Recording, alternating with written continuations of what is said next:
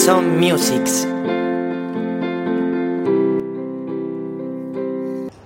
¿Algún consejo que quieras darle a, a los alumnos que tenemos que, que, quizá pues tienen todavía ese miedo, esa, esa vergüenza de no me atrevo, yo no valgo, no tengo voz, o yo soy arrítmico, soy muy desafinado? No sé, ¿qué, qué les recomendarías para comenzar? Cantar en su casa simplemente y poder luego cantar con los amigos, o, pero que sienten esa pasión que tenemos nosotros desde niños, porque yo me imagino que a ti te pasaría como a mí, que yo desde que tengo uso de razón he cantado toda la vida. Y yo exactamente igual. De hecho, en el programa en el que estuve me preguntaron lo mismo en Canal Sur y yo lo dije, digo, es que la música forma parte de mi vida desde que yo recuerdo. Y mi madre siempre me lo cuenta. Tú con tres años te subías encima de un mueble, colocabas tus discos de vinilo y te sentabas a cantar. A cantar. Bueno, porque claro, no sabía hablar, pero o sea, toda mi vida es una banda sonora. Entonces, ya que somos animales del canto, ¿tú qué le recomendarías a, a los alumnos que nos, que nos ven, que, que, tienen esa, esa pasión y sienten como nosotros, pero quizás están ahí cohibidos, que piensan que hay algo que no les permite? Yo creo que por encima de todo, no os juzguéis. Eso es fundamental. Por encima de todo.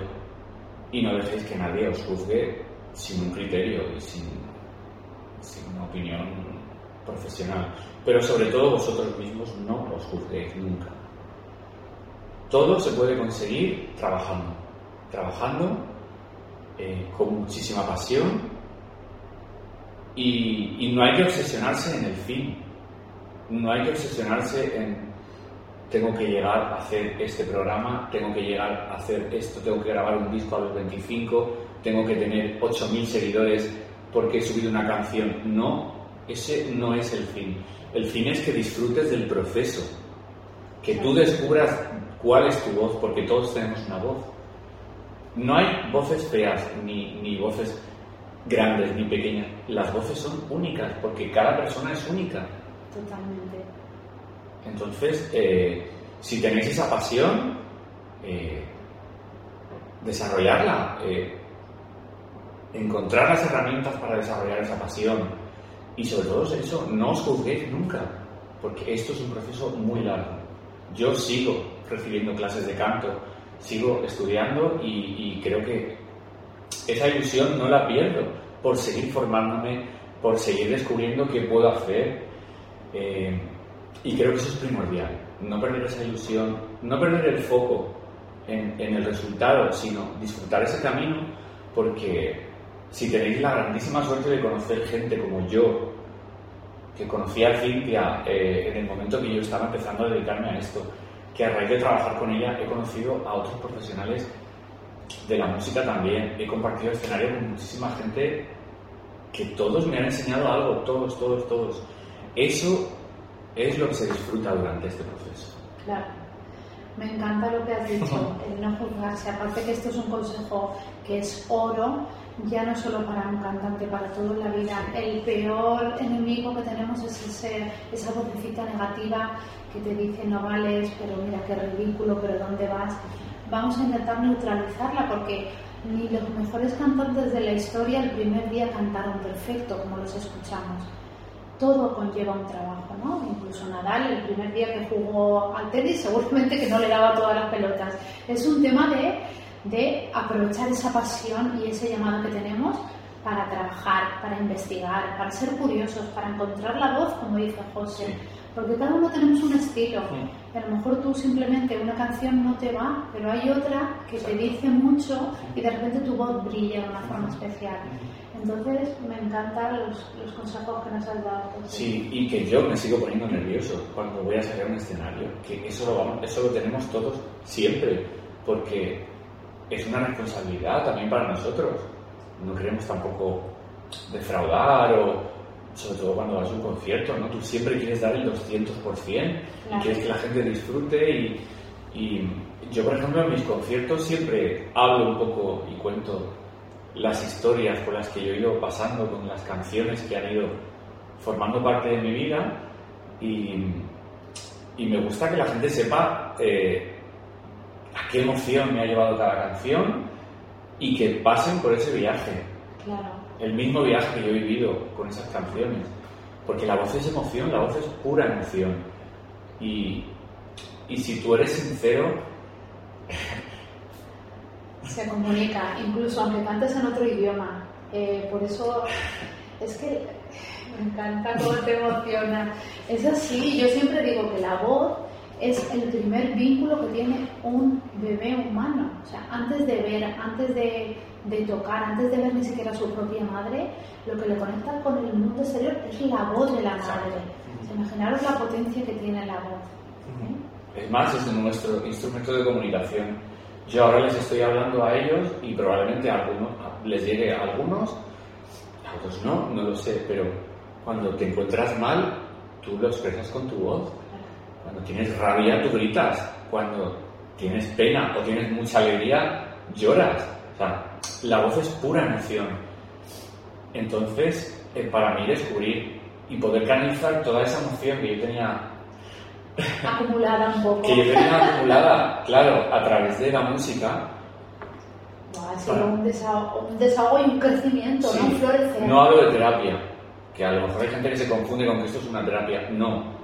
Yo he conseguido comunicarme con el mundo en mi lenguaje, como, como yo quiero comunicarme con la gente, que es a través de mi voz y a través de la música. Hay personas que se comunican escribiendo, bailando, pintando, bailando, fotografiando, lo que sea, cada uno en su ámbito laboral.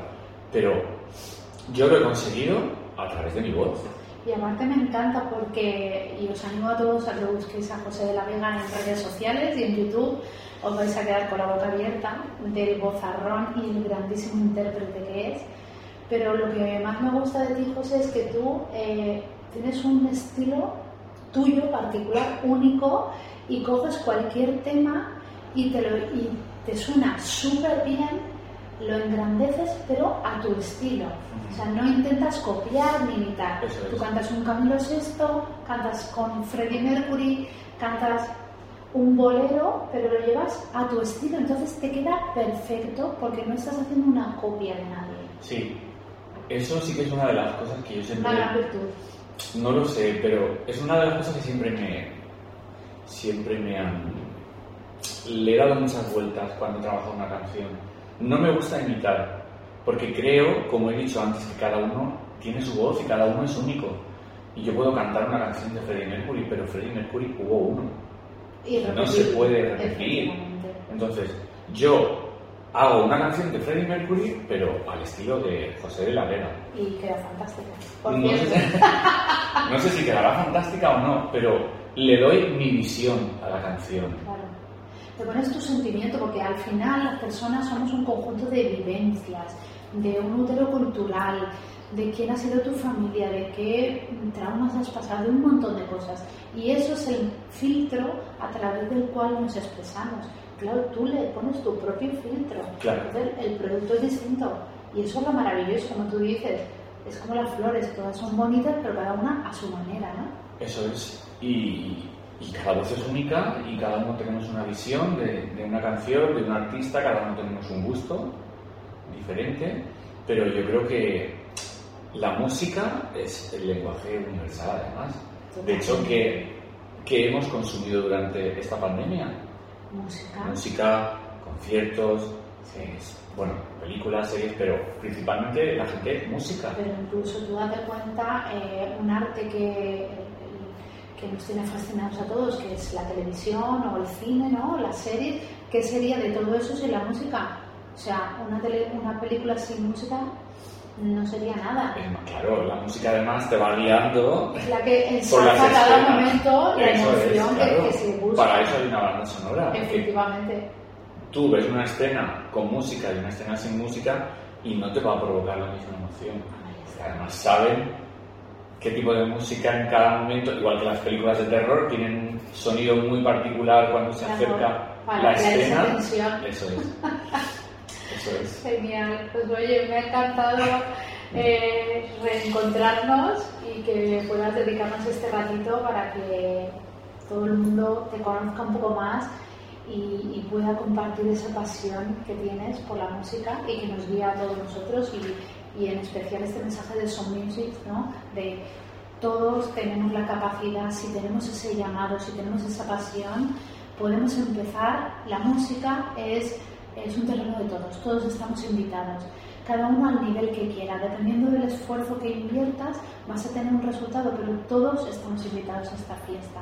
Así que, José, muchas gracias. Pues para mí ha sido un placer, Cintia. El podcast de Some Musics.